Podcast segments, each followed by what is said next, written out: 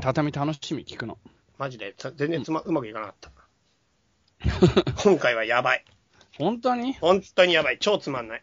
そんなことないよ。いやいやいや、本当にちょっと、いや、なんかね、もうでも、一回お蔵入りしちゃってるから、今週。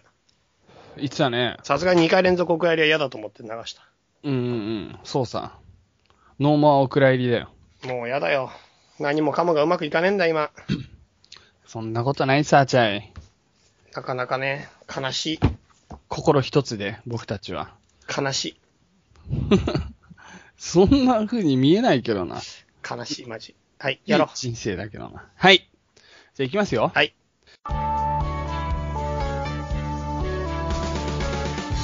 行け世界遺産と雑学の旅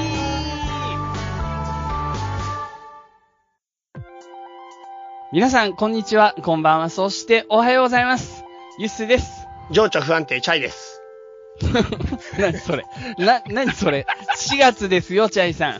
いや、もうね、4月って、あ、そうか、5月か、情緒不安定になるのは、みんなが。まあまあ、そうだね。今でも5月並みの気温ですとかいう時もあるから、うそういう意味ではもう来てるかもしんない。ん。どういう意味要は心は冬のように。違う違う、あれは新生活になって1ヶ月経って、それでなんか、やっぱ4月ってすごい気張っちゃって、無理しちゃって、すっごい疲れて5月にみんな精神的にちょっと不安定なんじゃないの、それもあるし、でも冬ってさ、みんなちょっと気持ちへこむじゃんか。うん、でちょっとだだかかららじゃねえよ、マジで。うん。だけど、みんなそうだから、季節もそうだから、いいんだけど、うそれが春になって、暖かくなって、ん。なんかみんな楽しくやってるような感じなのに、自分だけもし心がさ、スイッチが入っていかなかったりするとう、んそれはそれで不安定になったりする。え、それは5月に起きんの5月っていうか、まあ春だよね。 ?4 月に起きんのじゃあ4月にもう鬱っぽくなる人もいんのいますよ。います よ。そうだとしたら俺ずっとじゃん冬から。 だから、そんなこと言ってられないってことですよ。え、やっええな、マジで。うん。季節に背中を押されるような気持ちで頑張っていきましょうね。はい。はい。最近どうですかなんかありましえあ、た最近ちょっと待って。まあ、最初にこれ余計な話してると忘れちゃうから、おうおうおうビッグニュースがありますと。何がビッグニュースなんだはい、今回ですね、なんと、我が世界遺産と雑学の旅がですね、うんあの有名なうん。うん。世界遺産検定、事あの、務、あの有名な。あの有名な NPO 法人世界遺産アカデミーからの、うん。うん。なんとですね、あれです、お声掛けをいただき、おう世界遺産検定事務局とのタイアップ、世界検、世界、世界遺産検定ね、世界検団体受験の巻。なんだそれ。巻きって。なんとなんと、セカンドリスナーの特別優待企画があります。あ、団体割引が、この名もないラジオリス名ナはーという名はくくり名はあで、るけ ど、セカダツという名があって、セカダツリスナーさんの特別優待割引を今回、なんとお声掛けいただきました。やばいな、それ。すごいじゃんこ。れ本当にすごい。だって、世界遺産検定の本ちゃんの本物から声かけてもらってんだよ。知っているや俺が落ちたセカ検。 世界遺産検定。いや、僕も参考書とか買ってますから、 受けてないですけあちょっと待ってど。参考書買ってる買ってる買ってる。参考書ちなみに2016年に改定されるのご存知ですかまあ、今年改定されたの。存じ上げませんね。はい、改定されたんですよ。世界遺産が増え続けてるため、世界遺産検定の教科書の内容を刷新しようということで、確かに確かに。今回ですね、世界遺産検定の教科書に刷新されました。まあ、全部じゃないです。すいません。あの、正確に言うと、うん。すべてがわかる世界遺産大辞典の上巻下巻が2016年に改定。へえ。まあ、それは必要だよね。すはいべて言ってる限り。うあんと、。世界遺産検定公式過去問題集。はいはいはい。 2級版、1級2級のセットのやつが2016年版改定。またうん3級4級、4級のセットも2016年に改定。この4冊が新規改定されました。はいはい。さらに、他にもいろんな書籍はあるんですよ。実は世界遺産アカデミーが出してる。世界遺産アカデミー監修の書籍。おうおうこちらの書籍も、特別優待割引価格でお買い上げいただくことができます。その公式問題集とか公式参考書も、世界遺産リスナーですよって言えばせっかく、割引になると。せっかせくっかくですって言ったら、なんと特別直販。へえ、へえ、はい。すげえなということで、セカダツを聞いていて初めて得したでしょ、みんな。いや そんなことないわ。 セカダツを聞き続けてたみんなに朗報なんだよ。これはもう本当にね、本当にすごいことなんだよ。だからもしセカダツリスナーさんで世界遺産検定、次7月10日にあるんだけど、うんうん7月10日の世界遺産検定をうん。お考えの方、うん。うん。ぜひ、世界雑のこちらの方にですね、私たちのこのメールアドレスうん。の方にですね、うんあの、番組メールアドレスにくれればいいでしょう。えっ、ー、と、chai.u.2004 アットマーク gmail.com、chai.you.2004 アット gmail.com に、うん。セカダツ団体受験希望ということで私のにください。なるほど。そうすると、私の方からですね、うん。この世界遺産検定の、ああの、事務局の方からいただいている公式な書類があります。はいはい。この書類の方を送らせてもらう。返す返信で。なるほどね。ここにね、なんと、セクダツ団体受験の、まあ、やり方が全部書いてあって、で、うんうんどうしたら割引価格になるかも全部書いてある。あとはもう自分で申し込んでもらう形になるから、個人情報がセクダツに来ることもないです。なるほど。だから、それで世界遺産検定のリスナー、あ、セカダツリスナーですよっていうことでは、受けたいですよってチャイに言ってくれれば、私の方からメールを送って、あとは自分でも、そのコードを使って自分で申し込む。すごいね。もう、うちの鳥も興奮しているよ。 ピヨピヨって言ってるけど。すごいことだよ、本当に。だからもう、世界遺産検定受けたい人、まだ申し込まないで、この聞いてから申し込んで。なるほど。じゃあまた、そうだね。今後も、いつ、いつからし申し込みとかそういうのってこれからまた発表していくってことえ、ね。もう申し込みは開始してますよ。早っそうなん3だ。月の多分18日から申し込み開始で、6月6日までですよ。あ、なるほど、なるほど。はじゃあい。ちょうど、この4月、5月、いいね。だから4月5月号のセカダツで今のアナウンスをします。で、6月6日までだから、それで一応一旦全部締め切る。まあ、締め切るというか、世界遺産検定の申し込みたいが締め切りになっちゃうので、そうだね。ということになります。なるほど。はい。じゃあちょっとあのう、んどんなメールが送られてくるかわからないけど、しっかりね、内容をよく読んで、うんあの、お間違いのないように対応していただきたいですな。えすげえな、本当に。すごいことですよ、これはこれ本当にすごいね。だから本が欲しいよっていう人と、で世界遺産検定受けたいよっていう人、それぞれ連絡ください。あどっちか一個だけでもいいってことこっねち。だけで、1個だけでももちろんいいですよ。別にセットで、必ず世界遺産検定受けたい人が必ず本買わなきゃいけないって言って、また変な話になっちゃうからね。うんうんうんうんうん。 そうですか。なるとほいうこど。とで、今日のビッグタイトルですね、これは。社会になんか感謝していってますね。このラジオの力が。どういうこ素と晴らしい。うん。どういうことかわかんない。だからいや、要は、うーん。ラジオとかってさ、聞いてるとさ、もう自分だけの世界じゃないか。うんうんうんしかもこんなさ、素人がやってるラジオなんて、そうだよね。なんかど、もう断絶感すらあるかもしれない。そうだ。けど、ツイッターとかを通して、リスナーさん同士が繋がったり、うんこうやってなんか、オフィシャルなところからも、声がかかって、実際にこの世界遺産検定とかうんを、うんもう、ね、割引で受けられるみたいな。団体受験って意味わかんないじゃん。どういう団体だよっていう。話を聞いてるという団体。これ本当にさ、ね、僕らにね、あの力と財力があればなんかう、ん団体バッジ作りたいね。いいよ。それね俺もうね、仕事増やしたくないんだ、とにかく今。あのね、みんなそのバッジつけて受けに行ってほしいみたいなの。俺だからみんな何でも、し何でもしたいし、みんなと繋がりたいけど、仕事増やしたくねえんだ、今もう。じゃあちょっとみんなあの自分でバッジつ作って、うんそれをつけていってもらおう。ああ、そしたら、オリジナルでねセカザツってわかるようにね。そうそうそうそう。だって缶バッジ買ってさ、そこに自分で紙貼って、そこにセカザツってカタカナで書けばいいんだもん。すげえやばいね。やばいな、なんかそれ、でもなんか自分がうんつ。けてく自信もないけど、つけてる人に話しかける自信もちょっとなくなってきたね、今の聞いたら。あ、でもじゃあ分かった。もし僕がスケジュール空いてて試験受けることになったらそのバッジを俺つけてく。もうご自由にだよ、本当 に。なるほど。わかりました。はい。はい。ということじでゃあ今後ですね、ビッグニュースでした。そうですね。ホームページの方にも詳しくあの載せていきますんで、はいそちらの方もご確認ください。そうですな。はい、というわけですな。であとは、どうですか最近の話聞きましょう。そうですね。僕は、あの、仕事燃えてますよ、最近。燃えてるもうね、あの、勉強も頑張ってるし、だから、仕事、プライベート、本当に、やっと火がついてきたね。うーん。本当に、だから今、そういう意い味でや、もはうね、ユッ結ス構ーさ燃えんにてはる。マジで頑張ってもらいたい。なんかもう本当に、うんうんうん。本当に頑張ってもらいたいっていうか、マジで。うん。このままじゃ、納得できないよ、いろんなことが俺。まあ、それはわかる。言ってることは。ううん。ん。生まれてきた甲斐がないんだよね。いや、なんか要は結果を残さないと、うんなんかまだ何も、だからまだ全然死ねないっていう感じがすごいあって。あ、その問題ちょっとね、今ね、うんデリケートな問題だから、えそのまデリケートこんうん、今度ね、俺、ブログで書く、それ。俺、それにすごい今考えがあるんだ、それに対して。なるほど。なんかね、人生に果たして意味があるかっていうことを、この前リスナーさんとすげえ話してきたんだよね。はいはい名は古屋行って語ってきたの。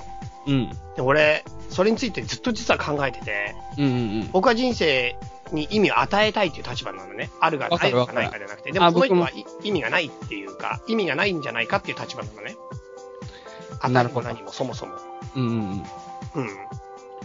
それでちょっと随分考えて、歌川くんとも実は畳の目でその話して、うん。ボツってお蔵入りになった。でもなんか、 それについては僕も高校時代に考え抜いて結論出てますよ。で教えて。あの、人生に意味があるかないかなんていうのは、わからない。まし、その途中では。うん。うん、誰にもわからない。うん。自分の人生に意味があるかないか。うん。ただ、自分人生に、な、意味がないかもって思って生きるのと、意味があるかもって思って生きるのでは、全然違っていて、だから僕は意味がある方にかけるってもう決めた。18ぐらいの時に。だから人生が意味があるのであれば、どういうふうに、その価値を出していくか、意味を出していくか。うんで、その人分の人生で、まあ、死んで、まあ僕は生まれ変わりを信じるタイプだけれど、うん。その、少なくともその、この人生の最終章で、いい人生だったなと。やったなと。いろんな人に、あの、少しでも手を差し伸べることができたなとか、うん。うん。そういう風に思っ、結論が出ればいいと思ってる。だからもうなんかほんとそこにしか興味がない。なるほど。なんか自分がすっげえうまいもん食えたとかう、ん。すっげえ楽しかったとか、うん。なんか、すっごい成功したとか、そういうところは本当にどうでもいいっていう感じですね。はい。歌川くんと話した時はさ、うんうん歌川がかなりいいことを言ったんだけどさ、うん。うん人生にもしかしたら意味がないかもしれないけど、うん。うん。生きる価値があるって言ったんだよね、あいつが。なるほど、それ、なるほど、なるほど。人生は生きるに値すると。意味があるかどうかは俺には分からない。でも生きる価値はあると思うっていう歌が言ったんだよ。うんうんすごいそれ深いっていいと思ったの。うん。うんうん。で、なんか俺は、まあその言葉もしっくりきたけど、まあユースさんにも似てるけど、俺は意味があるとかないとかっていうよりも、意味をやっぱり与えていかなきゃいかんだろうと思ってるタイプだから。だからね、まあそれでもちょっとその人にも、だから疲れちゃうんだよって言われちゃったんだけど、うんうんうんやっ。ぱ力んでるから生きることに対してね。ああ、わかるわかる。う。うんん。やっぱ疲れちゃうし、それこそ情緒不安定になっちゃうけどさ、チャイの情緒不安定さすごいよな。本当 に、親友全員振り回されてるよ。心配してるよ。も いう、いんだけどほんと24時間対応でね、あの、うんいろいろご迷惑をおかけしてるよ、皆さんには。なるほど、なるほど。うん、でももう、あれだよ。うん、うん大丈夫だよ。一難去ったから。そうか、 そうか。わからんけど。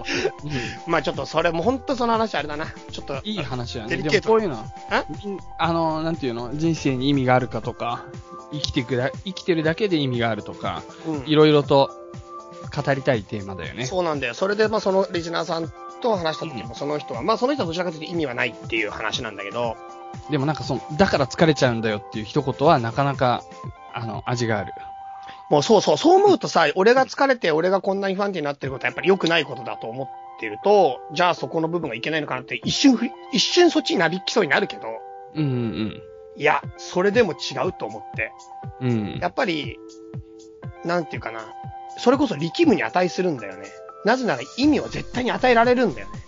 うんっていう、やっぱりね、どうしようもない確信がある。なんか、はっきり言って確信に裏付けなんか必要ないから、自信とかに。うん。証拠とか裏付け、いらない、根拠はいらない。普通はいるけど、チャイの場合はいらないな。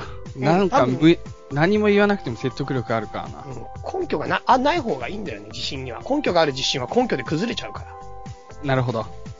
そう。だから俺はね、人生にやっぱり意味を与えるつもりだし、やっぱり今どんなに苦しくて辛くても、そりゃしょうがないよね。なんていうか、本当に意味を与える人生を歩もうとするなら、うん。うまあん。普通にひょいひょいひょいって感じじゃないよ、そんなのは。そうだね。うん。だからもう多少の困難は受け入れよ まあ、楽しいけどね、本当にね。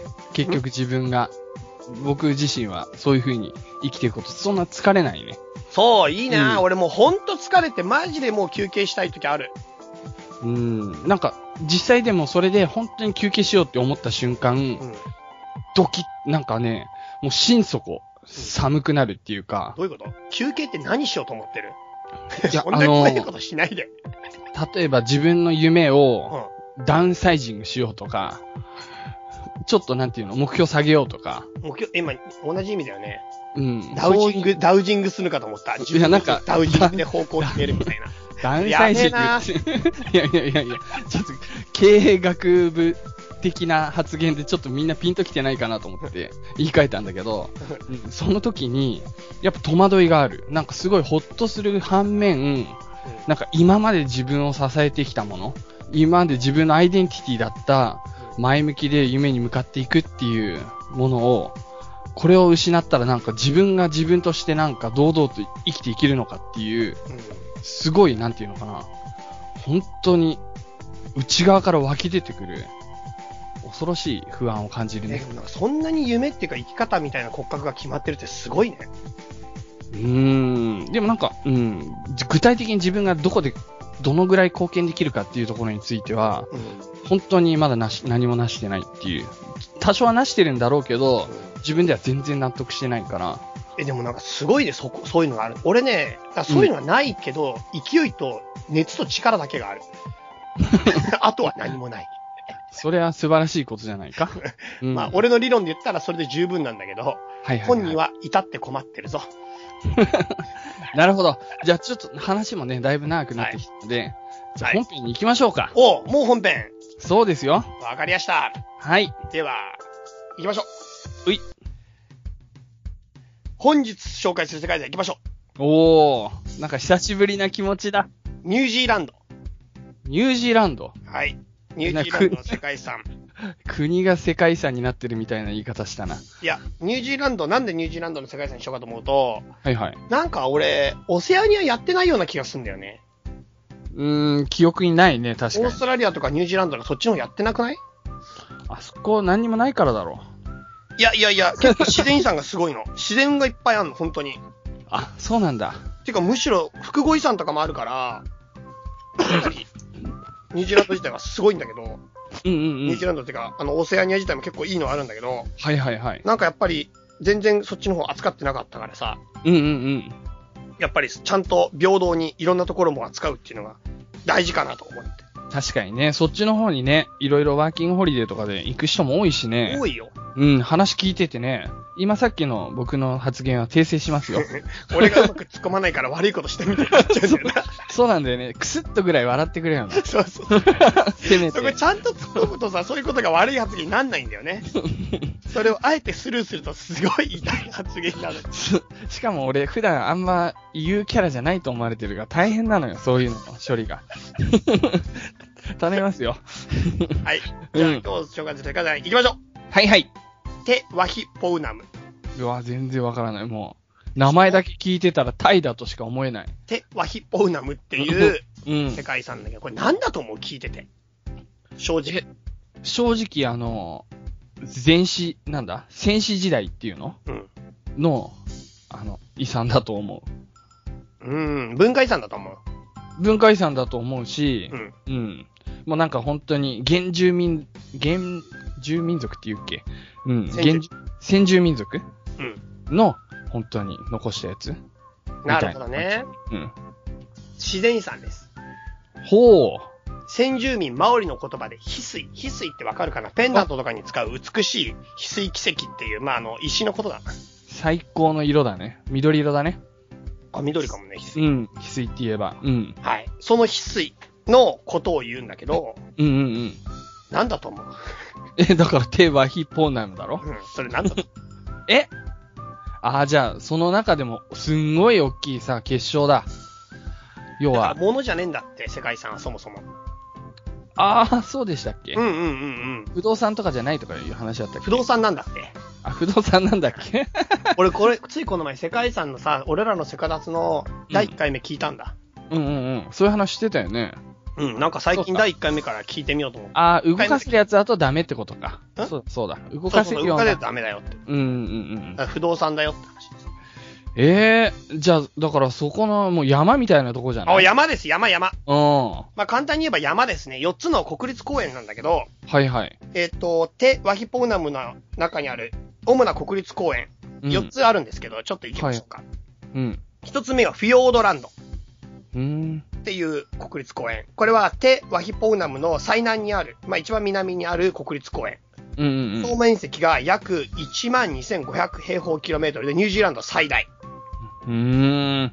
で、でかい110キロメートルの、んすごいね。100キロ四方みたいな。 ?100 キロというか、1 100万。キロ以上だね。うん、うん、うん。そうだね。うん。そうで、1万、あ、じゃあ210キロメートルの海岸線に沿って14のフィヨルドがある。うんうんで、まあ、希少動物とかの生息地もなってるよっていうとこと、うんうん。うん。あと、マウントクック。はいはい。それなんか聞いたことある。一度ある。うん。これニュージーランド最高峰。はいはい。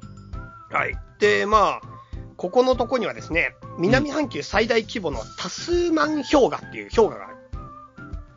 はあ、そうですか。うん。あとはミューラー氷河とかフッカー氷河とかいう氷河もある。まず氷河がいっぱいある。うんうんうんはい。で、なるマウほどントクックは、あのー1991年に山頂がね、陥落して、崩落してしまいましてね、うん。 10メートル下がりましうん。ううーんん。なるほど。た。はい。で、マウントクックはちなみに、高さはどれぐらいかって言っとくと、3754メートルですね。すごいね。うん。いや、もう本当に。え、10メートル下がってってこと下がって今だね、今でしょ、今。いでやももう結局、隆起と崩落が繰り返されてるから、うん。まあ今って言っても、この、この本が出た時現在ってことになっちゃうかな。なるほど。じゃあもうほとん、本当に富士山ぐらいなんだね。富士山ぐらいありますね。うん。なるほど、なるほど。そう。っていう感じです。はいはい。はい。で、ウエストランド。これは3つ目の国立公園なんだけど、うん。これはサザンアルプスっていう、まあアルプス、まあ、あの山があるんですけど、うん。サザンアルプスの西側急斜面の一帯にある国立公園。うーん。で、ここもフランツ・ジョセフ氷河とフォックス氷河っていう氷河が、うん。隣り合わせに、あの、なっていて、タスマン海へ迫る光景を、まあ見ることができると。なるほど。まあ、二つの氷河はそう総称して双子の氷河とも呼ばれてんだけど、うん。まあちょっと、氷河ってさ、う漢ん。字で書くとさ、うん。氷の川って書くでしょそうね。山水の川ね。うん。あれ、どういうことかわかるああ、いや、そうか。か、川が凍っちゃうみたいなことじゃないの冬とが。思うでしょうん。違うんだよ。え氷の川なんだよ。どういう意味氷河って動いてんだよ。あ、ずーっと凍っててずーっと動いてるってこと違う違う。氷が動いてんの。氷河っていうのは、うん。川が凍ったんじゃなくて、雪がたくさん積もって、積もった雪がどんどんどんどん下の方から氷になって重くなって低い方へ移動してってるの。だから氷が川みたいに動いてるの。なるほど、なるほど、なるほど。それがそうへーそうなんだ。だからもともと川だったのが凍ったんじゃないの。うん、う凍ん。ってるものが川のように動いてるの。なるほど。それが実は氷河の仕組みなんですけど、はい。まあ世界にある氷河って、うん。だいたい1年に数メートルぐらいしか動かないんですよ、普通は。だかうんうんうんうんら。そんなにめっちゃ動くもんじゃない。うんうんところが、うん。うん。今言った、ウエストランド国立公園にある、フランス・ジョセフ氷河な双子の氷河は。の一つは、うん。 1日2メートル動くんだよはあ。 いやいやいやいやいやいだやっ。て、そんなね、1年に2メートルだろうが、1日2メートルだろうが、もう一日ガンガン流れて一年るに。数メートルが1日2メートル だよちょっと奥さうん、ーん。ちょっ驚異と、的なスピードだよ、これは。氷河としては。そうですか。うん氷河としては、まあ確かにね、そういう現実を全部知ってれば、あ、こいやんだなから動いて伝える。それを伝えたんじゃないか、今。 いやでも、見ても多分じゃん、それは。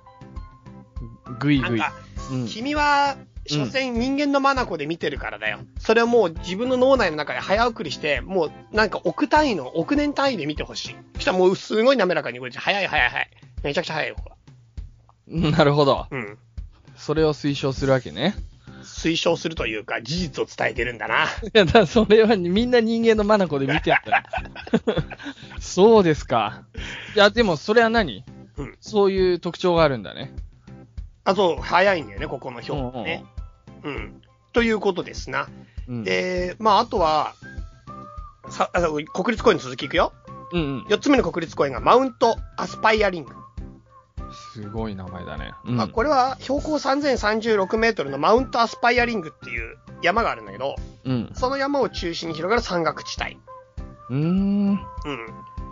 で、まあ、多くの地域が南極ブナっていう、まあ、ブナの木などの森林になってたりとか、うんあ。とはその峰のあまりの壮麗さから、南半球のマッターホルンとも称されると。なるほど。マウントスパイアリングは、アスパイアリングは確かに結構美しい。下の方はもう本当に氷河っていうか、もう雪だらけになってるけど。いやー、そうか、ニュージーランドの南の方ってやっぱすっごい寒いんだね。いや、多分すんごい寒いでしょうね。日本でいう、本当にさ、知床みたいなことだよね。北の果て。うん。わかんない。え、分か って。日本と同じような緯度でさ、角度的にもさ、もう南西の一番端っこじゃん、このテーワヒポーナムって。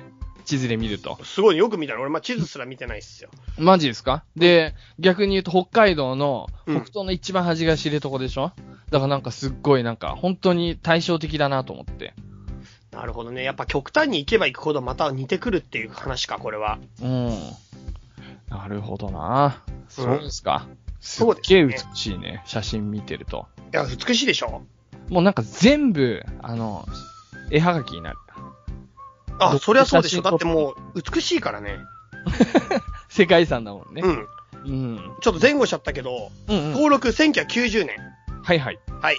で、登録基準も少し行かないといけないので言っときましょうか。そうね。うん。登録基準がですね、えっ、と、7、8、9、10です。ああ、やっぱり違うね、いつもと。そうそうそう、あの、やっぱり自然遺産だから、自然遺産って後半の方なんですよね。はいはいはい基。準としては。うんうん、ううんん。ということで、まあ、7以降が自然遺産になるので、7からのやつが全部ですね。なるほど。はい。まあ、登録基準7からユスさんに軽く説明してもらうコーナーに本当はやってもらいたいとこだけ ど、一応一回読むよ。はい、お願いします。 7はひときわ優れた自然美や美的重要性を持つ類まれな自然現象や地域。うんうん要するに、まあ、すごい独特な自然現象があって美しいということだね。うん。うん。ひときわ優れた。はいはいはい。ひときわ優れて美しい。うん。はい。8。生命の進化の記録や地形形成における重要な地質学的過程、または地形学的、自然地理学的特徴を含む地球の歴史の主要段階を示す顕著な見本。なるほど。まあ、地球の歴史の主要段階ってことで、要するに地殻変動っていうか地形の変わる話に関係があるうんうんっていうのが、まあ、7です。うん。なるほど地。球の歴史の主要段階。まあ、他のとこ行ったらグランドキャニオンとか。それが今の8ね。うんあ、ごめん、8ですね。うん。うん。 8。はい、じゃあ9行きましょう。はいはい。陸上や淡水域、沿岸、海洋の生態系、または動植物群衆の進化、発展において重要な現在進行中の生態学的、生物学的過程を代表する顕著な見本。なるほど。わかった今の。あの、もう今ね、自分の中で翻訳してやるってって感言じ。って。えー、まあ、後でちょっとまとめて言うよ。7、8、9、10。わかった。じゃあとりあえずこれは動植物の進化とか発展の過程とか、うんまあ、独自の生態系があるよっていう、進化してる途中だよとか、そんな感じ。はいはいはい。はい、10。絶滅の恐れのある学術 上、保全上、顕著な普遍的価値を持つ野生種の生息域を含む、生物多様性の保全のために最も重要かつ代表的な自然生息域。うんうん。これ完全になる今ほど絶滅しそうだよってこと。なるほどな、なるほど。はい。わかりましたっ。ていう感じなんですよ。うん。で、今言ったように、まあ、かなり美しい景観美があり、うん。で、ちそれが地球の歴史の中でも欠かすことができないところであり、うん。うん。なるほど。わかりました。まず7ですね。おい、なら行ってみ。 7番目。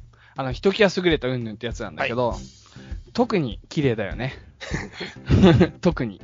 うんはいで、2つ目。えー、8番目ですね。はい。これあのー歴史上の段階がちどうのこうのってやつで、はい言ってたの地学的な進行がどうの。地層ってロマンだよね。はい。うん。で、ここの爪。これあの生物のこと言ってたんですけど、うん自然がすごいところって生き物もすごいよね。うん。うん。で、最後。10番目。これ生物多様性云々ってやつね。えーすごい生物は守りたいよね。はい、以上ですそう。、特に銃が今、ぜ絶滅に関係があるんだけど、うんうんうん、ちょっとここから話したいのは、住んでる生き物の話を少ししたいと思うんだよね。面白い。今、大ゆすさんが言ってた、9と10に関係ある、いろんな奴らがいるよってことと、うんうんうんうん絶滅しそうだよってやつね。うん。まあ、今回取り上げたいのはですね、はいはい。タカヘだね、タカヘ。えタカヘ。鳥うん。あ、本当にタカヘっていう名前の鳥がいる。へえ、飛べないんだよ。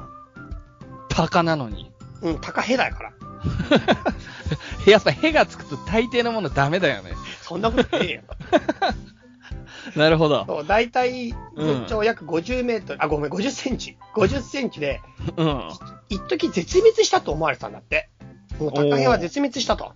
なるほど。ところが1948年に生存確認されて、うん。まあ、この地域で見つかって、フィヨルドランド国立公園に生息していて、現在は200羽前後で絶滅危惧種に指定されているあ、もう200羽しかいないんだ。と。そう、飛べない。ああ、そうですか。もう飛べない鳥って基本食われてすぐに死んじゃうんだよね。そうなんだよね。本当にね、よくそっちに進化したなって思でも、なんか鳥とさ、恐竜が近かったとか言うじゃん、ティラノサウルスとかが。う。うんうんうんうんだからなんか本当はああなる予定だったね。今途中なんじゃないの高ヘとかも。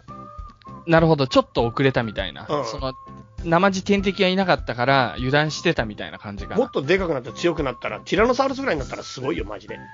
で でっかくなっていくんだ。こっから。うん。何かしら、そその先が彼らには見えてるんだと思うんだよね。ああ、ちょっと高編見てますけど、これほんとね、申し訳ないけど、うまそうだわ。 お前さ、 お前鳥飼ってんだよな。いや、違う違う違う。鳥、なんでさ、他の鳥に対して厳しいの自分ち鳥いんのに。そんなことないよ。俺鶏肉食べてないもん。意味わかんねえな、今の。そうそう。でも、あの、ほんとそれとは置いて、実際食べるか食べないかで言ったら絶対食べないけど、うまそうに見える。なんで食べないものうま そうって言えるかな。 まあそこら辺はもともと鳥好きだからな。あらゆる方向で。難しいね。あとですね、まあ、固有種の中で代表的な鳥。まあ、これはニュージーランドの、まあ、固有種で、もう、なんていうのその、うん。国鳥になってるやつだけど、キウイ。もう、キウイはね、有名だね。そうなんですよ。有名でしょ、キウイ。有名有名。キウイちょっと可愛いよね。キウイ、キウイフルーツのキウイね。うんうんうん。そうそうそう。キウイ。まあ、はい天敵となる哺乳類がいなかったから、ずーっとここで生き続けてうんうんきてるやつですね。うん。確かに。うん。あとはフィヨルドランドペンギンっていう、だいたい50センチぐらいの、55センチぐらいの大きさの、フィヨルドランド国立公園に生息するペンギンがいる。これなんか、髪の毛岩飛びペンギンみたいにかなり決まってる。そうだね。なんか、眉毛みたいに金髪のやつがそうピャッそうそう、かなり活かしてるよね。くちばしが真っ赤で、なかなか、活かしてますな。活かしてますよね、こい つね。くくちばしが真っ赤だって言ったのをよくよく見てみたらぬいぐるみだった。お前真っ赤ではねえ、現物は。うん赤い。まだ赤いよ、くちばうしん。うんそうね、そうね。あとはね、ケレル。ケレルケレルって、日本語名はニュージーランドバト。うーん。ニュージーランドの固有種なんだけど、通常の鳩の2倍の体長を誇るというかね、まあ、かなり大きい鳩。なるほど。うん。そうですか。そう、哺乳類が極めて少ないんですよ、この地域、このテワヒポウナムはね。うんうんうん。哺乳類全部でなんと2種類しかいません。出たーしかもその2種類中2種類がコウモリ。あー、微妙。そうか。ガラパゴスも哺乳類いないもんな。おすごいなやっぱなんかそうなんだね。哺乳類が出ると結構駆逐しちゃうんだね、他を。そうだね、やっぱ哺乳類やっぱ結構強いね、そう考え哺る乳類やっぱね、あ頭いいからな。あ、そういうことうーん。そういうのあるの適応しやすいんじゃないいろいろ今と。間接的に鳥はバカだって言ってるって意味だよね。あのね、ほんと申し訳ないけ ど、僕はそこが好きなんだ。鳥ってね、深いこと考えないの。なんか、そう。あの、ワンちゃんとかねうん、猫ちゃんはね、うん。あの、あれでしょ、子供とかがわーっていじりすぎると、もう次行った時逃げまくるでしょ。でもそれ別に深いこと考えてるから逃げてるわけじゃないよ。恨み、根に持ってんの、あでもいつら。深いわけじゃないよ、それ別に。鳥はもう全然気にしない。うん、通常の動物の範囲内だな、両方ともな。鳥大好き。本当に、なんか、本当何も考えてない感じで好きなんだよね。鳩とか。うん。鶏とかして散歩歩くと忘れるとか言うもんね。そうそうそうそうそう。うん。それがすっごいいい。うん。うん、癒しなんだよね。でも、ポジティブ。ブな人ってやっぱりカラッと忘れるもんね。あ、そういうもんでかも。うん、なんかネガティブな人やっぱ考えすぎちゃったりとか、あとやっぱり、確かに。すごいネチネチ、なんか持続的に考えられちゃう。 うんうんうんうん。それ本当にチャイじゃねえ か。俺がネガティブみてえだな。いや、わかんないけど。なんかね、考えるよね、よくよくいろ俺んなこずっと考えてるね、いろんなことね。それがやっぱ良くない。良くないっていうか、良いことでもあるし、うん。良くない影響があることもある。確かに確かに。うん。うん。そうそうそう。はいはいはい。そうなんだよ。だからポジティブな人はやっぱりもう本当にカラッとして、すぐき切り替えできるんだよ、気持ちが。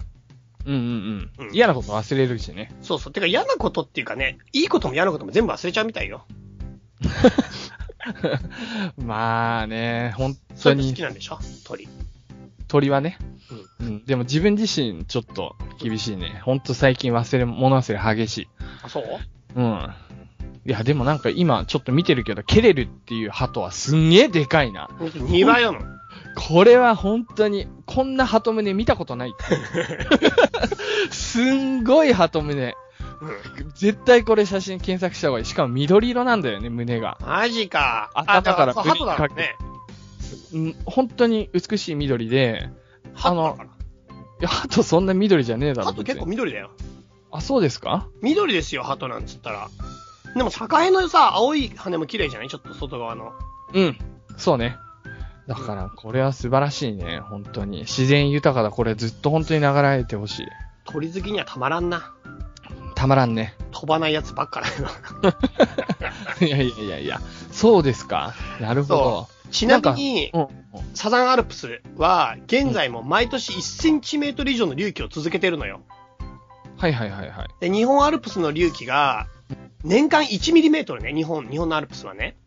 うんうん。でもよく測ったな。そう、フィフィこっちの、なんていうか、テワヒポムのところは、毎年1センチ伸びてんだよ。なるほど。だから驚異的な地殻変動が起こってて、うん。まあ、高さそのうち変わんじゃねえかって思っちゃうじゃないですか。うんうんうんうん。こんなに伸びてんだったら。うん、そうでね。もね、実はここら辺の地域は降水量が年間1万ミリメートルにも達して、 1万。そう、すごい雨降ったり、あとは山岳部では氷海、まあか、あの氷が降ってきたりとかしてね、うん。あの、浸食も激しいんだって。侵食が、まあ、いろいろあるから、そのフィヨルドとかの地形ができるんでしょあまあもちろんもちろんもちろん。うんでも逆に言うと、それによって山が高くならないんだって、その1センチ伸びた分もなるほ計ど算さ。れちゃって。だからほぼ、はいはいほぼこれぐらいの大きさ。なるほどね。うん。そうなんだ。へえへえ。そういいう感じですよ。やー、降水量1万ってすごいな。本当すにごいでしょ。アフリカ800ミリとかだからね。えダスリア。だからもう雑穀しか、あの、育たないとか、年間で。うん。でもこっちも寒すぎるから何でも育つわけじゃないよ、言っとくけど。降りゃいいってわけじゃないよ、言っとくけど。 まあまあ、そうか。そうね、そうね。氷だしね、あの、寒いからね。うんうんうんうんうん。そうですか。はい。これ、チャイ行きたくなりました調べてて。えー俺寒いのマジ無理。 本当に俺この前も、もう本当きつかったんだから、もう寒いだけでもう精神的にやっていけないもん。え、何旅行とかでももう寒いの苦手。当たり前になって寒いとこに行きたい、行く意味がわからない。まあ、確夏かのデに。ンマークでってもうマジギリアウトだったよ、あれも。 リサ聞いてるぞ。なるほどね。超寒いんだもん。いや、でも、そうだね。うん本当に。うん。そうですか、そうですか。はい。寒い。うん。マイナス15度とかって、アメリカ北部の方はあるんですよ。うん当たり前のように。うん。もうね、何にもやる気が起きない。あら外ではそういうもん外ではね。うん。そんなもんですよ。うん。はい。まあはいでも、すごく景観としては美しい自然遺産なので、ぜひぜひチェキラッチョしてください。はい。はい、以上、世界遺産のコーナーでした。お疲れ様でした。それでは、ユースーと行く雑学の旅超久しぶりだな。そうかいな。じゃないいやー、そんな気もしますかね。確かに確かに。あのね、はい。僕はやっぱ、時代をね、紐解くキーワードっていうのを注目しているわけなんですよ。はい。で、でも、なんか、一個一個がさ、難しかったりするとさ、なかなかこう、ついていけなかったりすることってよくあると思うんだけれど、ここはね、もうどうしてもね、押さえておいてほしいというね、うん。いくつかの単語があって、まあはいその、それをちょっと解説していきたいと思いますよ。時代の今転換期にいると考えていいよね、俺らは。そうだね。俺ね、まさに畳の目でさっきその話を流したんだけど、ほうほうほう。絶対今時代の転換期に俺らはいると思ってる。僕もそう思ってます。ですな。 2000年から思ってる、それは。そうだね本当に。はい、うん以上、ゆっすーの雑 いや、ほんとそんなの絶対ないわ。今、今、はいい、い感じのまとまったなと思って。まとまってないです。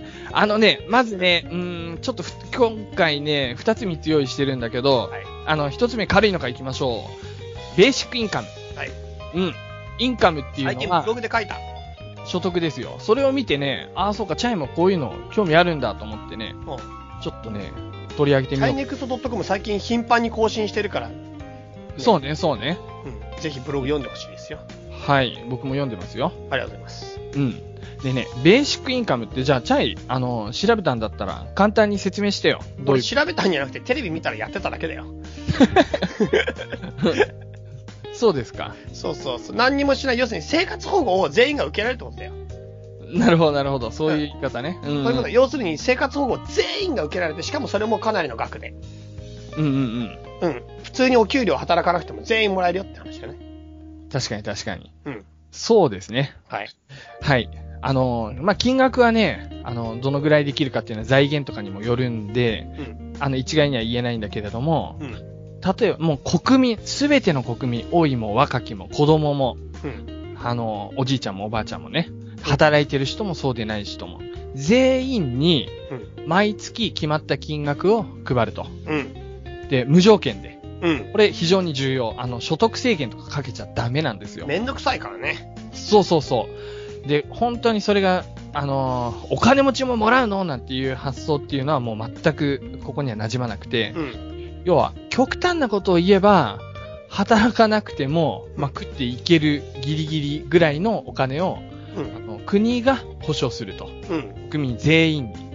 うん。そう。だから例えば、7万円とかだとしたら、5人家族だったら7、5、35万円でしょうん。だから、なんかやっていけそうな感じするみたいな。うん。そういう世界だよね。うん。そういったことがなぜ今こうやって注目されているかっていうと、うん実際に北欧とかですね、うんヨーロッパの一部の国で、うんもう実験が始まってるんですね。おあ、そうかい。そうそうそう。で、本格的に導入するっていうような話とかもうん。していて、まあフィンランドであったり、スイスであったり、うん。あとドイツとかも今、あの、実験始めてるって言ってたかな。マジか。そうえ実験始めてるってどういう意味要はね、ちっちゃい村とかでやんの。町とやかってんのもううんもらってる人いんの、もらってる人いる。マジかようん。それで、しかも、うんでも本当に実験だからあくまで、うんいや、いろんな、なんだ、うん、その人たちの属性とかもうん全部こちらで選んで、うんそうで、こういう、どういうような、あの、皆さんの生活になっていくかっていうのを見守っていくみたいな感じでやってたりするんだけれども、本当にね、もう2016年っていうのはベーシックインカム元年になるかもしれないような、へえできてますね。本格的に、ーうん、うん、スイスも国民投票が、そうそうそう、国民投票するかどうかのやつの、いや、テレビで見た、俺、それを。うんうんうん。国民投票自体はもうね、ほぼ決定していて、ああ、そうなんだ。でその金額とかがまた、日本円にすると、大人は月30万円。そう、聞いた。そう。まあ、これはね、スイスの場合はね、子供は7.5万円っていう風に、うん。あの、今案が出ているんだけれども、うん、これ一人だからねうん、かなり大きいよね。でもまあ、物価がもうめちゃくちゃ高いから、そう。だからそんな日本円で考えてるほど豊かな生活ができるわけではないんだけれどうん。も、じゃあこのベーシックインカムのメリット。はい。要は、貧困とかですね、貧困対策とか、福祉、うん。あとさらに言えば年金、うん。これ全部一元化できるんですよ。うん。逆に言うとそれらは全て廃止する代わりにベーシックインカムを導入するってことうん。うん。児童手当とかも全部廃止。うん。うん、その代わりにベーシックインカムっていうのがあるんだけれど、それをすることによって、行政のコストが大幅に削減できると。うん。まあ僕も今ね、あの、そういった行政側に一時的にいて働いてますけれども、うん。本当にね、やっぱね、書類とか膨大だね。うん。ものすごい膨大になって、一件一件の審査とか生活保護なんかも、うん。ものすごいやっぱね、今厳しくなっていて、うん。そういったものに、膨大なね、あの、コストはかかってるんですよ、はっきり言って。うん。それらが単純になるから、まあ、今ね、地方公務員とか公務員の人で働いている人の仕事がどうなるかっていうのは、まあ大変な問題なんだけれども、とりあえずそういったコストが大幅に削減できる可能性があると。うん。あとは、もうすべての人がとりあえず、あの、死にはしないっていうか、食べれなくて死ぬってことがないっていうことについて言えば、逆に言うと、では働くって何かっていうのをチャイ君みたいに真剣に考えるわけだな。うん。で、本当にやりたい仕事であったり、うん、ほん、そういった、本当に自分がどういう、何のために仕事するかっていうことで、うん。非常にあのね、イノベーションが起こる可能性がある。うん。すごく自分の得意分野に特化してみようとか、思い切って。まあね、うちの兄なんかも、兄のこと言ってもあれだけど、うんあの、漫画家になりたかったんだよね。それでずっと漫画描いてたんだけど、やっぱ生活しなきゃいけないってことで、まあ、あの、働き始めて、そちら辞めてしまったんだけれど、うちの兄なんかも漫画家を、漫画を描き始めるかもしれない。うん。金曜意欲っていうのは、勤労意欲は上がる場合もある。う人にん。とっては。で、さらに言えば、あの、ブラック企業問題なんか最近話題になってるけれど、うん。そんなところで誰も働かなくて良くなるんだね。要は、そういったところっていうのは人が集められなくなってくる。うん。そういう意味でそういったところが駆逐されていく。いや、もうそうなったら全員セカダツで雇っていいってことだよね、こっちのこっちも。そういう、なんかすごい、そういう意欲あるね。 で、もっと言えばね、あとね、少子化対策、これも期待されますね。う子供がいればさ、あの、子供の分も、その、お金がもらえるわけだから、ん。うん。で、それは児童手当みたいな月1万円とかそういうレベルじゃないわけですからう、ん。うん、子供を積極的に産んで育てていこうっていう、それをもともとしたかった人とかできるようになってきたり。 俺も結婚できるかな電子ピンが始まったら。だから、すごい自分のことのように考えてくれるのはありがたいけうど、ん。なんていうのかな、うん。あの、わからねえよ。 それは君次第だ。 今だってできるさ。 そうだよ。経済問題で引っかかってるわけじゃないからな。そうそうそう。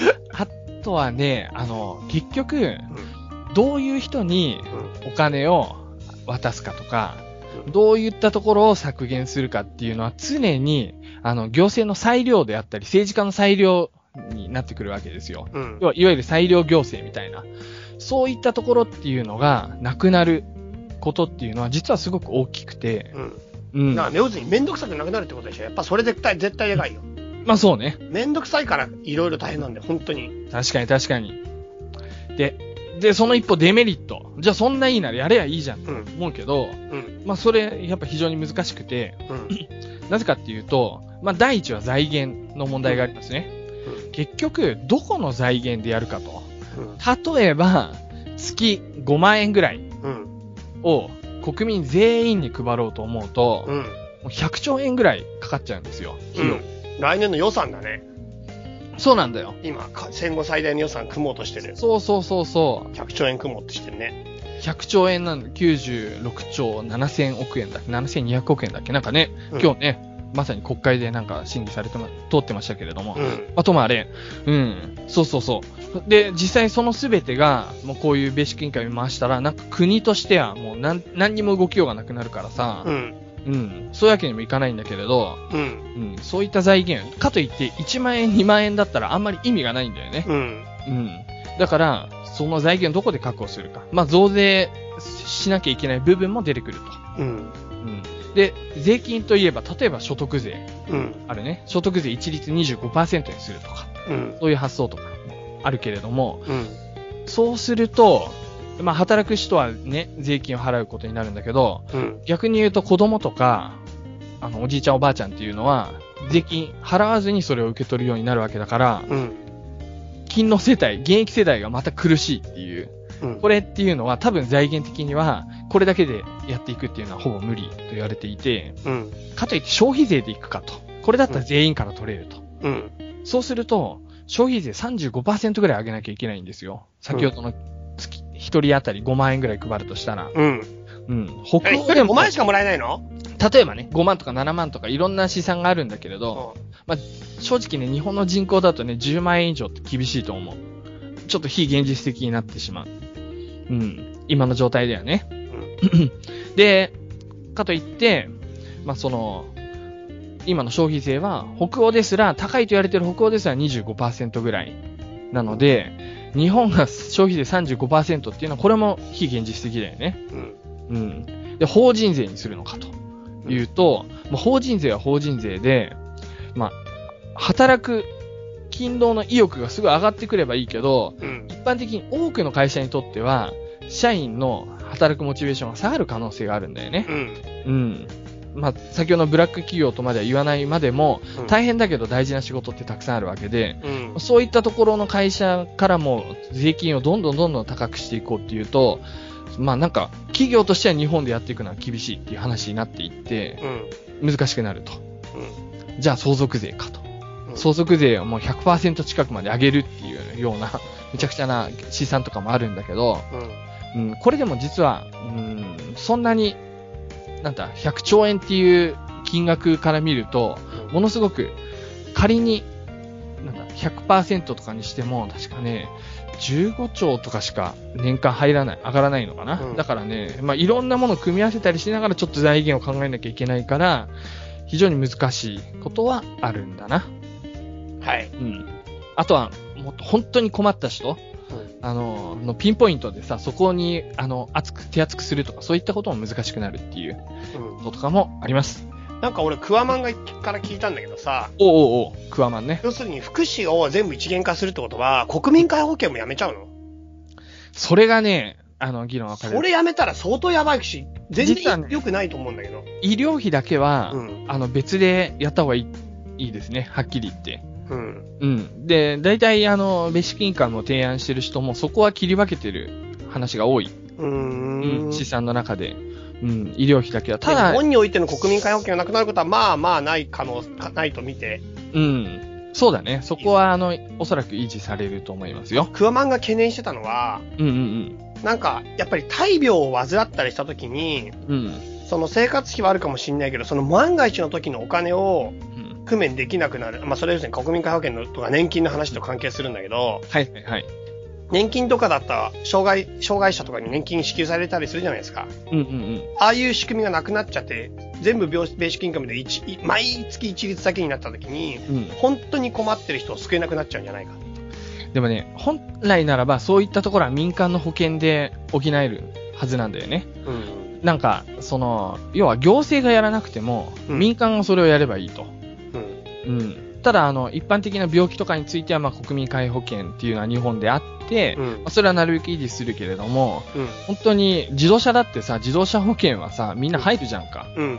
うんだから、その本当に大病した時のためにっていう保険も、うん。みんな、あの、こういった状況でしし所得ベーシックインカムもらった、そのうち民間で使うっていうのは一つの手だよね。うん。うん、そこら辺はまあ、自分で考えていかなきゃいけないところやっにぱなちょっと自己責任チックにしてく、なるかな。そうだね。で、そもそもでもなんかこんな風にうん働かなくてもいいんじゃねえかとか、そういう発想って、うん。ちょっと社会主義的な感じもしそなうい。そううそうそう。でも、うんそうそう、それはそうなんだけど、うん、でもそれはこの前テレビで見て納得したけど、うん、うん。そもそも資本主義ってだんだん社会主義に寄ってきてるんだと。ほうほうほう。そもそも最初はもう自由競争のもう本当に弱肉強食の資本主義からスタートして、うんうんうんそれがや、っぱりだんだんだんだん社会主義に寄ってきて修正主義とかが取り入れられて、うんうんうん、その中の一つの流れにベーシックインカムがあると。で要なするるほにどそもそも分け方として資本主義共産主義って分けることがうん。あんまし、なんていうかもう時代的にナンセンスなのかもしれないと僕は思ったよ。なるほどね。まあなんか日本なんかは結構社会主義的な感じの国、な国民の発想的にもさ、うん。日本でやったら本当は社会主義って意外と成功したんじゃねえかとか言われたりうん。するけれども、うん。でも実はベーシックインカムっていうのは、うんいわゆるその中央集権的な、うん。社会主義とか共産主義って基本的に中央集権だから、うん。国がもう国民全体の、あの、産業とか、そういったものをどんどんどんどん、あの、決定して推進してやっていくっていう、そことは全く真逆で、うん。どっちかっていうと、あの、都心に住んでいなくても、都心は物価も高いし、ち家賃も高いからうん、食費も高いから、地方に行こうとか、なぜならば別に仕事が仮に少なくてもベーシックインカムがあるからっていうことで、文献化していったりする面もあるし、基本的には自由主義、資本主義のもとでベーシックインカムっていうのはもうセットなのね。うん。だから、社会主義的な発想の人からもベーシックインカムを推す声があったり、うん。一方で、ものすごい、あの、自由主義とか資本主義の人からもベーシックインカム意外といいんじゃないかっていう、うんむしろそっちの方が本流だったりするんだけれども、うんそこら辺もちょっとあの、勘違いのないように考えなきゃいけない。うん、ただね、僕はなねんか、社会主義が悪いんだっていうような不思議な雰囲気は、やっぱり中央集権みたいな、あの、独裁みたいな雰囲気から来るんでしょ社会、うんまあそうだね。で、結局、計画経済とか、そういうのを経や,、経済。う。うんん、やって、それがまあ、失敗したからね。うんはっきりと。うん。そうそうそうそう。まあそういうのもあるんですね。はい。ああとはね、うん単純に日本って僕はちょっと住みづらいなとか思ったりするのは、働かざる者食うべからずみたいな発想があるでしょ。あるあるあるあるあるある。僕、この言葉とね、お客様は神様ですって言葉がもう二大ちょっと苦手な言葉なんだけれど、うん、もちろん働くっていうことは、あの、み国民の義務うんでもあるし、うん、それ自体を否定するわけじゃ全然ないんだけれど、なんだ食うべからず、みたいな話、うん食うべからず、食えない人っていうのは、働きたくても働けなかったりするわけだから、うんそういった人の受け皿っていうのはあってもいいし、うん、なんかそこ、なんか貧困問題っていうのを、ほとんどの先進国では社会の問題として捉えるのに、日本は個人の問題として捉える人がまあ圧倒的に多いんだよね。うんうん、ちょっとそういったところにも一石を投じるような、あの、制度なのではないかと思いますし、はいあとはなんかベーシックインカムみたいになると、あの、フルタイムで働く人って減ってくるから、うんうんうん。そうするとパートタイムみたいな感じで、うんワークシェアリングと非常に相性がいいんですね。うんうんうんうん。ワークシェアリングっていうのはもう一人が全員10の仕事をやるんじゃなくて、うん6とか7の仕事を幅広く多くの人がやると。そういうことによって失業率とかを減らしたりしながら、あの、余暇とかも十分に皆さん楽しめるようになるっていう感じで、うんこれは国の制度としてやんなきゃいけないんだけれども、そこら辺も僕は昔から実はワークシェアリング派なので、うんいいなと思ってたので、こういったところでまた注目されるのは嬉しいなっていうふうに思ってますよ。はい。はい、ちょっと時間来ちゃったな、これな。もう一個の方がすごいいいので、ちょっとまたやりたいです。じゃあまた来週。 来週。じゃあすいません。あの、ちょっとね、こういう感じになりましたけれど、またあの、次回、ぜひぜひ、ちょっと注目テーマ。本当に次回のはすごいよ。はい。はい、期待しておいてください。よし。以上、ユスと行く雑学の旅でした。はい。はいメッセージ紹介及びエンディングのコーナー。はいはいはいはい。はい。エンディングではですね、皆さんのメッセージを読んでいきたいと思いますけれども、ははいい。。チャイ君から読んでもらおうかな。選んだやつ。そうですか。どうしようかな。俺、うんうん。本当にパッて選んじゃったけどね。はいはいはい。はい。じゃあうん、この人実はね、何回もね、畳の目にもメールくれてたからね、もうぜひ読ませてください。はいはい。えっ、と、チェイさん、ユッスーさん、こんばんはいつも楽しく聞かせていただいてます。お忙しい中、素敵な番組を作ってください。ありがとうございます。お二人の声を聞くと元気が出ます。名前が書いていない。名前は美穂さん。みほさん、はいありがとうございます。聞いてくださって。 1月の終わりから5年日記つけ始めました。お私の父は以前から10年日記をつけています。すげえそんな父のあがんつだけていると聞いても始めなかった私ですが、かっこ笑い。うんうんうんうん。うん。これね、ちょっと僕、物申したいけどいいこれについて。えー、もうもう僕はね、今ま5年で日。記をおすすめしてるんですよ。はいはいはい。 10年日記ってね、すごい短くなっちゃうの。1, 1日分が。うん、う。もうん本当にね、3行ぐらいしかないの。なるほど。で、10年日記別にいいんだけど、だから3行ぐらいしかないから、本当にもうちょっとかなり凝縮して書かなきゃいけないんですよ。なるほど。 10年日記つけるんだったら、もう本当にその出来事バババって書いて終わりって感じ。なるほどね。で、3年日記をたまにつけ始めた人が聞くんだよ、リスナーさんで。はいはいはい。 5年日記はちょっとハードルが高いんで3年日記始めましたっていう人はいるんだけど、これもはっきり言っとくけど、3年日記の方がハードル高いからね。文章が長くなるもん、そね。うそうそうそう、もう全然わハかードルる高いわから。僕は3年日記を、うんそれこそにチャイに言われて始めて、なんか2002年、3年、4年みたいなやつ買ってやったのに、また2004年ぐらいに2004年、5年、6年みたいそなうそ感じうで3年日記はかぶっちゃう。あれはだから、続かねえよ。そう5年日記が無理な人が3年日記始めたの全然無理無理だって長いんだからなるほど。じゃあ5年日記っていうのはちょうどいい。ちょうどいいということで僕が行き着いてるんですよ。なるほど。で、逆に言うと5年日記が本気でハードル高いんだったら10年日記やった方がいいと思う、それこそ。なるほど。 10年日記超短いし、10年間もチャンスあるかなるほど。ら。うん。だからそういう風な気持ちがありますよ、僕は。でも5年日記は絶対ベストで。なるほど。 はい。そういきなり言うね。 はい、次、第47回トロイア遺跡の放送聞きました。お話面白かったです。はいはい。私は2010年にトルコに旅行に行きました。おツアーだとトロイの木馬に行くものが多かったんですが、私は個人で行ったので行きませんでした。うんうんうん。ガイドブック見て却下、かっこ笑い。 でなもる近くに素敵な城塞があったなんて、 うん。言ってたね、チャイね。でもそのツアーに入ってないだろ、どうせ。っていうか、トロイの木馬却下に決まってんだな。え、ちょっと待 って。却下に決まってんのいやいや、本当に、うんあの、英断、英断、英断だよ、美穂さん。次。えっと、私は9日間だったんで行きたいところを絞りに絞って、エフェス遺跡、パムッカレ、カッパドキア、イスタンブル、王道ですね、かっこ笑い。かっこ笑うね。結構いいとこ行ってるよ、本当に。あ、そうですか。 9日間でこんだけ回ったら結構大急ぎだね。そうなんだ。うん。トルコも広いもんな。広いよ、本当うに広いよ。ん。すっごい広いよね。本当はネムルトダーにも行きたかったんですが日数的に無理でした国会沿岸もいいよって現地のトルコ人が言ってましたいや無理だよネムルトダーは絶対登らなきゃいけないから山の上だからねうん。えー、いいとこなのそこも、噂では。などうんかなのねコンマゲネ王国っていう国があってそのす国げえ名前遺だな。跡 その遺跡があるんだけど、うんアンティオコス朝かなアンティオコス朝っていう王朝があってそこの首より上のでっかい銅像みたいなのがゴンゴンゴンゴンゴンっていっぱい落ちてるの山の上にえそこのところから一泊して朝日が昇るのを見るのが絶景だと言われているー、 ご来光ってやつだな。そうそうそう俺も行ったことないけど、でもあそこもなんか季節が限られてんだよね山の上だからうんうんうん。そうそうそう国会沿岸もかなりいいけどうん。かなりいいけどでもそれこそこの弾丸ツアーで回るには適さないね国会だろ。国会うんうんうん。なのるほどんびねりしないとやっぱり国会なんてそうなんだ。ぼやけてるしさただでさあ、そういうもんなのえなんか霧が多いんだよねなるほど。ちょっとしててねはいはいはいはい。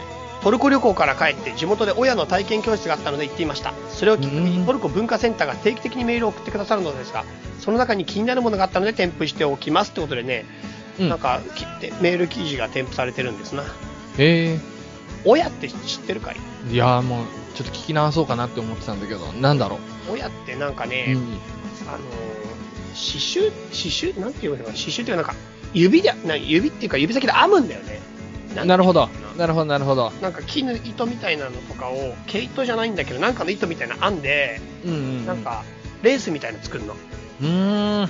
あれ親だね。そう。トルコって、しかも羊毛がすごいクオリティが高いって聞いたけど、えー、そうそうなんだ。羊毛が意外だね。知り合いというかリスナーさんでさ、うん。あの、アトリコットさんって知ってる知ってるよ。アトリコットさん。よくよく知ってますよ。そうそう、アトリコットさんってまさにそれやってんだよ。あの、なんかあの、手芸やってんだよね。そうだね。もうプロだよね。プロ本出しプロてる、。本も出しててんだよ。アトリコットさんのトリッキーニッティングっていう本をぜひぜひ見てほしいんだけど、チャイ買ってたもんな買。った買った、2冊買ったし、2冊ともサインしてもらってるからね。 なんで2冊買ったなんか念のために2冊買っちゃったんだけど、なるほど。トリッキーニッティング書いてるアトリコットさんがいてさ、で、うんニットのデザイナーなんだよね、プロの。うんうん。で、彼女が、その、なんだっけ、羊毛でものすごいクオリティ高いんですよ、トルコが。えで、トルコの羊毛を直輸入してるようなこと言ってて、そういうのを本当に今、ヨーロッパが抑えに入ってて、もうすごい安くてすごいクオリティ高いから、ー。うんうんだうん、から今どんどん値段が上がっちゃってきてるから、なるほどチ。ャイ君トルコ行って羊毛の会社始めへんかって言われたけどそれだそんな危うい情報でいきなしはいか始めら んねえよいや、チャイは結構いいバイヤーになりそうだけどな。交渉力あるもんな。羊毛うん。俺もなんかセネガルだったら結構心つ、ハートキャッチできるから、いける気がするでもな。急に今それ言われて行こうってなれないよそこそれ そうね。そうね。本当に人生の意味だよね。うん。 なるほど。そうですか。そうですそうです、うんはいはい。でなんかハサンキリフっていう町がダムによって埋も埋もれちまうかもしれないみたいなうん話の記事がここに載ってるうんうんうんでそれをなんかねうんの送ってくれましたうんなるほど。東トルコだね、ハサン・ケイフはね。行ったことないけど。うん、聞いたことないもん。聞いたことは俺はあるけど、うん、うん、うんあんま、あんまり有名な街じゃないけど、でもなんか、俺は個人的にはいい、東トルコ好きだから、うん。うん、うん、う。うんん、ちょっと好感を持ってますよ。そうですか。はい。なるほこんど。な感じですかね。でも本当、美穂さんね、うん。ありがとうございます、いろいろ。いやー、すごいトルねコ満載じゃんか。岡山在住だってよ。うーん。うん、俺今度、岡山県の方行くからね。あ、そうなのうん、こ瀬戸内国際芸術祭っていうのに行くから。あ、言ってたね。そうそうそうそう。まあ、いつ行くか何にも決まってないけど、チケット取ったかなるほど、なるほど。ら。はいい、そっちの方に行きやすよ。や、もうぜひ関西オフ会でお会いしたいですね。そうですな。岡山行った時にね、もし暇だったら会いましょじゃあ次僕からはいメール紹介します。う。はい。えっ、とね、虎って書いて、キリンのリンって書いて、うん。ホリン さんか降臨。な。う降ん。臨日本語うますぎる だろ。コリンファースのコリンかな。はい。チャイさん、ユッスーさん、はじめまして、はい日本在住アメリカ人のコリンです。 すごいよ。本当にお前すごいよ。ご存知かと思いますが、アメリカではこの数年で、ポッドキャストが大ブームしていて、非常にクオリティが高い番組がたくさんあります。そうなのそれ知らなかったね。大大ブブーームムななのの。えーそれで、3年ぐらい前から私もアメリカのポッドキャストを頻繁に聞くようになっていますが、日本語のポッドキャストを聞けたらいいのにな日本語なら語学のためにもなるだろうけどなとずっと思っていましたい。や、降臨うめえよ、マジで。しかし、年に1、2回ぐらい様々な文、文組、番組だね、多分ね。番組を聞いてみても、聞き続けられるほど面白い番組がなかなか見つからず、結局、英語の番組ばかり聞いてました。聞き続けられない って、深刻だな。うーん、そうね、そうね。まあ、俺らまあはね、そうやって失ったリスナーさんも多分いっぱいいるだろうけどな。いや今聞いてくださってるだから皆さんそういう考え方がネガティブなん だよ。そうっていうより、まあ、確かにアメリカの番組聞き始めても、何年も聞き続けられるかっていうとわからないよね。どういうことえーまあ、いや、要はアメリカの番組さ、やっててもさ、やっぱその語学の壁とかもあるからさ、よっぽど面白くないとさ、え、これ、内容自体本。当番組でしょこの人。そうそうコリンがやってるのは。だから、うちらからするとアメリカの番組じゃいや、アメリカの番組面白いんだっつって。ん。 だから、それはアメリカ人が言ってんだよ。うちらからすれば日本語の面白い番組たくさんあるでしょあ、そっか。俺らそうは面白い番組があるってことね。そういうことですよ。えーまあ、ともあれ、そこで1ヶ月前にもう1回探してみたら、セカザツを発見しましたおお、どうやって見っけたもう、なかなか面白い。いろいろし勉強になって刺激的。コリン発音良くなったな、急に。とても聞きがいがある番組だと思います。なんもでう日1本語だヶけ良く月なった以。上、ほとんど毎日楽しく拝聴しておりま拝聴ってこと面白いの。す。す げえな。あと少しで過去が切れそうなのだけが、過去の放送が、過去の放送が切れそうなのだけが心配。過去笑い。かっこ笑いまで。過去笑いのタイミングもバッチシあ。っちしたね。うん、ちなみに英語の勉強に興味があったら、かっこゆっすーさんは興味あるかな、えー、かっこ閉じる英語圏のポッドキャストがおすすめですこれね本当にコリン教えてくれうん何が面白いかん具体的な番組名を教えてほしいうん。ぜひぜひでこの番組はどういう面白さがあるかとかも、うん1行2行でもいいから一言ずつ書いてくれたらぜひぜひ英語の人で発表しますはいはいこれからの生活を利配用信して英語の人に言う流用な。えーこれからの配信も楽しみにしております。頑張って配信し続けていただけたら幸いです。コリン。コリンすげえな。青。に日本の最強にうまいな。コリン青。コリン、本当にね、どこにマジで。そうだね。そういうの教えて。 うん。コリンちょっと、な、ちょっと一回青。ちょっと集合みたいな。集合。コリン集合。コリン。もう、てか聞いてる外人全員集合やりたい。すごい必な。ず聞いてる外人とりあえず集合。セカザツ5点だ。 外人さんスペシャル。外 い人やさんスペシャルやりて 面白そうだね。ー。面白いだろ、絶対。うん。はい。そんな感じです。じゃあ、ちょ次、チャイ、まだあるかいあるよ、あるよ。うんうん。行きましょう。もうなるべく、ね、発表していきましょはい、じゃあ、みぐまさん。みぐまちゃんからいきましょう。みぐまちゃん。う。はい、チャイさん、ユースーさん、はじめまして、新潟県在住のみぐまちゃんと申します。新潟、僕も富山出身ですよ。最高ですね。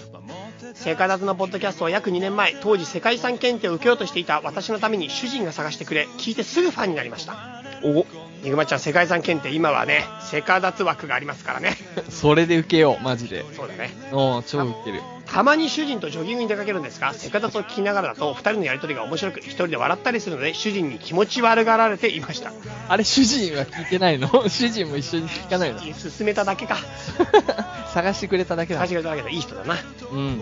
主人にも面白いからと何度か勧めていましたが夕飯の準備をしながら聞いてき私んき準備をしながら私の聞いているセカダツをところどころ聞いてうんなんかみんなみんながチャイ君信者でなんかなあははそいや安心んをなん示でしていいそんな声なんだよ、そんなるほえど。すごいひ嫌なやつみたいな声だったけど。そうそうチャイ君信者でなんかなって感じでまあ、チャイ信者みたいになってるってことね。そうチャイ教かよえでもこれみんなの様子なんてわかるかいと。うんうん。え、わか、え、 なメール読んでるみたいに言われちゃったけど。 わからないですね、確かに。初めは関心を示していませんでしたうんうん。残メ念ールの内容とかでかな。ああそういうことうん、うん、多分そうだと思う。はいところがそのうちだんだんと面白いと感じ始めてきたようでついに主人がちゃんと聞くようになりお今ではチャイ君とユスー君の会話の掛け合いが超面白いチャイ君の知識の深さはいや応用力がもちろんユスー君の柔らかい返しが好感を持てるし上手と言っています最低の声だね。 聞き取りづらいし、なんか、 ボリュームちょっと下がったし。 まあ、主人はどちらかというと世界遺産よりは雑学やお二人の掛け合いに興味があるようですかっこ笑いはいはいはい。私も主人とセカダとを共有できることがすごく嬉しいし趣味の違う私たちを私たち二人を虜にしてしまうお二人は本当にすごいなと感動していますあもりがとうございますう、ありがとうございます。新潟なのでなかなか難しいですがいつか夫妻揃ってオフ会やチャイチャイ会に参加したいと思っていますぜひぜひぜひぜ。ひぜひうん。 先日新潟のリスナーさんがオフ会に参加したこと参加したとチャイさんが言っていたので新潟にもリスナーさんがいることですしぜひセミナーを新潟で開催していただけたらななんて思っていますご検討よろしくお願いしますすげえ。まだまだ書きたいことはたくさんありますが、それはまた次回にしようと思います。お仕事の傍ら続けていくのは大変だと思いますが、お体にお気をつけてこれからも頑張ってください。配信楽しみにしてます。はーい、ありがとみぐまちゃん。う。みぐまちゃん。いやー、なんかいいな、夫婦で聞いてるみてえな。その感じがね夫。婦で聞いてくれるってうんすごいことだよ。そうなんだよ、僕。うん、本当にすごいことだね。ね。ありがたいですよ。うんうんうんうん。僕らの掛け合いっていうのもいいね。なんか、結局、いつも電話してるからね、うちら ね。番組なくても。ずーっと電話してるから、仲いいっていうのは重要だよね。なんか、やっぱさ、ポッドキャスト聞いてて、仲いい二人で撮ってるやつとかってすごくなんか、まあ、身内感出ちゃうとかそういうのの弊害もあるのかもしれないけど、やっぱ楽しいよね、聞いてて。 わかる俺ね、正直、ポッドキャストあんま聞かないんだ。 俺、ラジオ聞く習慣もそもそもないし、ポッドキャストもユースに言われてやってるからさ、なんていうか、そもそもそんなにその文化に、本当は馴染んでないんだ。あ、そうですか。ああ、申し訳ないな、それ。いやいやい やいやいや趣味の違う僕たちをつなげてくれたのがポッドキャストなんですね趣味の違う僕たちをつなげてくれたポッドキャストなるほどありがとうございます今後ともよろしくお願いします今後ともよろしくお願いしますはいじゃあちょっと最後、はいもう一つだけお願いします、はいい、きますよえー、ペリーさんからですペリーペリーさんはいこれね以前ね1年ぐらい前にメールをくれたんだペリよーね覚えてるよメールおーしてたの俺はいえー、毎度セカタツを楽しく拝聴しております私 大体1年前に初めてメールいたしましてゆすーさんに電話までいただいたものですマジでペリーに電話したのなんかね、電話番号とかね、全部書いてくれて、それであの、ユスーフォン、もしやってるんだったら、あの、電話してくださいって言って、僕電話したんだね。うんうんうんそうそうそう。いや、なんかね、あの、ちょうど奥さんとね、ご飯食べて、会話盛り上がってる時に俺電話しちゃって、しかも、それこそ奥さん聞いてないから、ラジオ。なんか全くわけわかんないって感じで、そうそうそうそう、なんか、すごいね、でも良かったよ。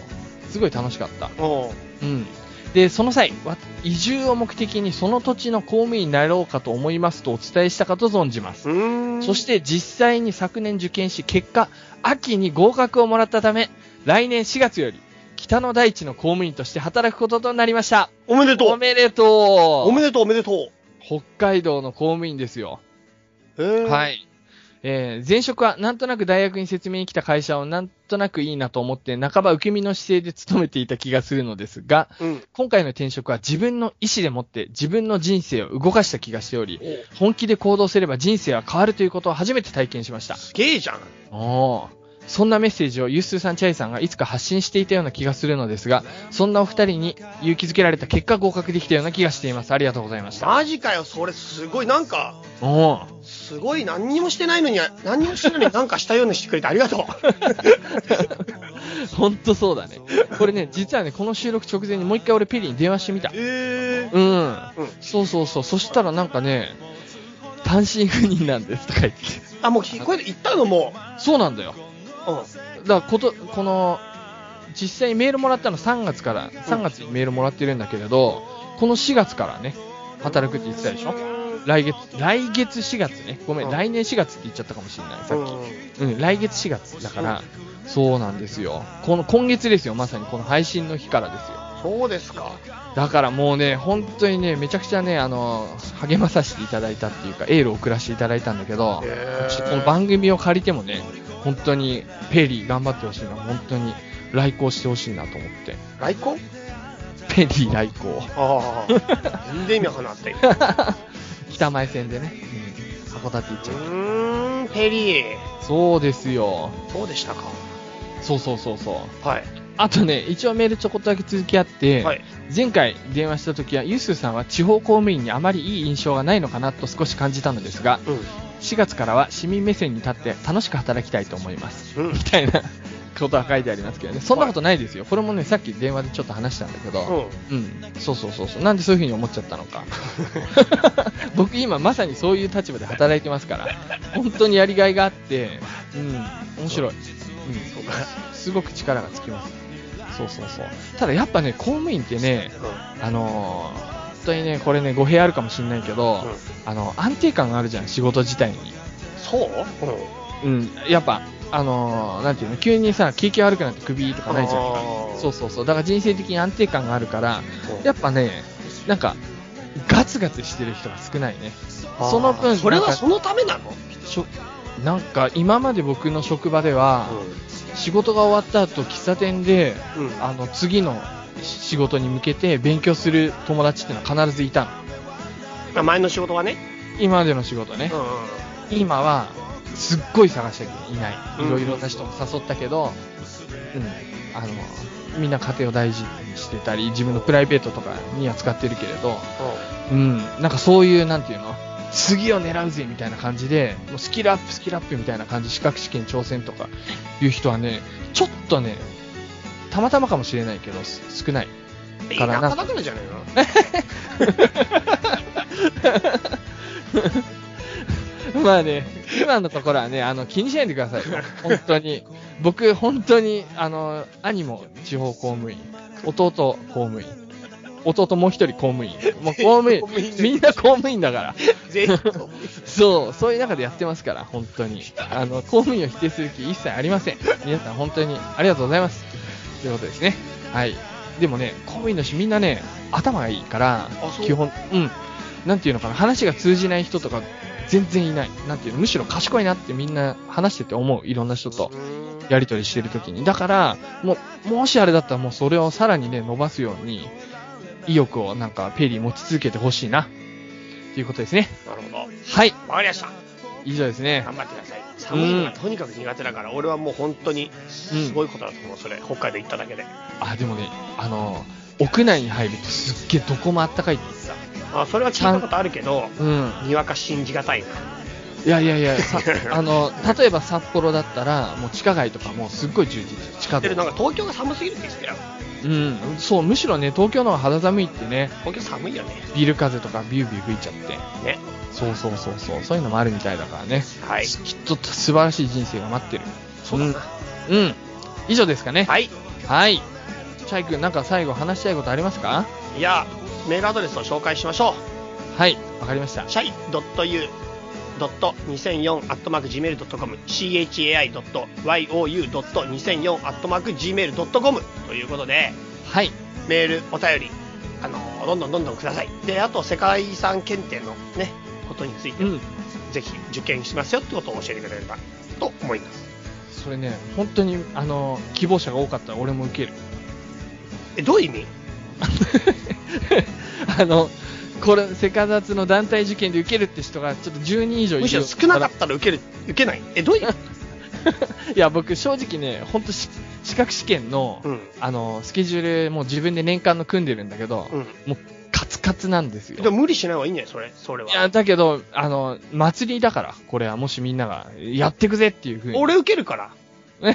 俺どっちにしても受ける、今回。 まあそうね、そうね。俺じゃあね、受けざるを得ない状況に今なっちゃった。そりゃそう、そうでしょ。だから受ける当然そうでしょ。うん、だから俺は受けるから、東京会場の誰かさん会いましょなるほど。う。うん。わかりました。はい。うん。じゃあ、ちょっとみんなで盛り上げていこうってことですよ。そうだね、世界的にみんなで受けて、それで楽しもう。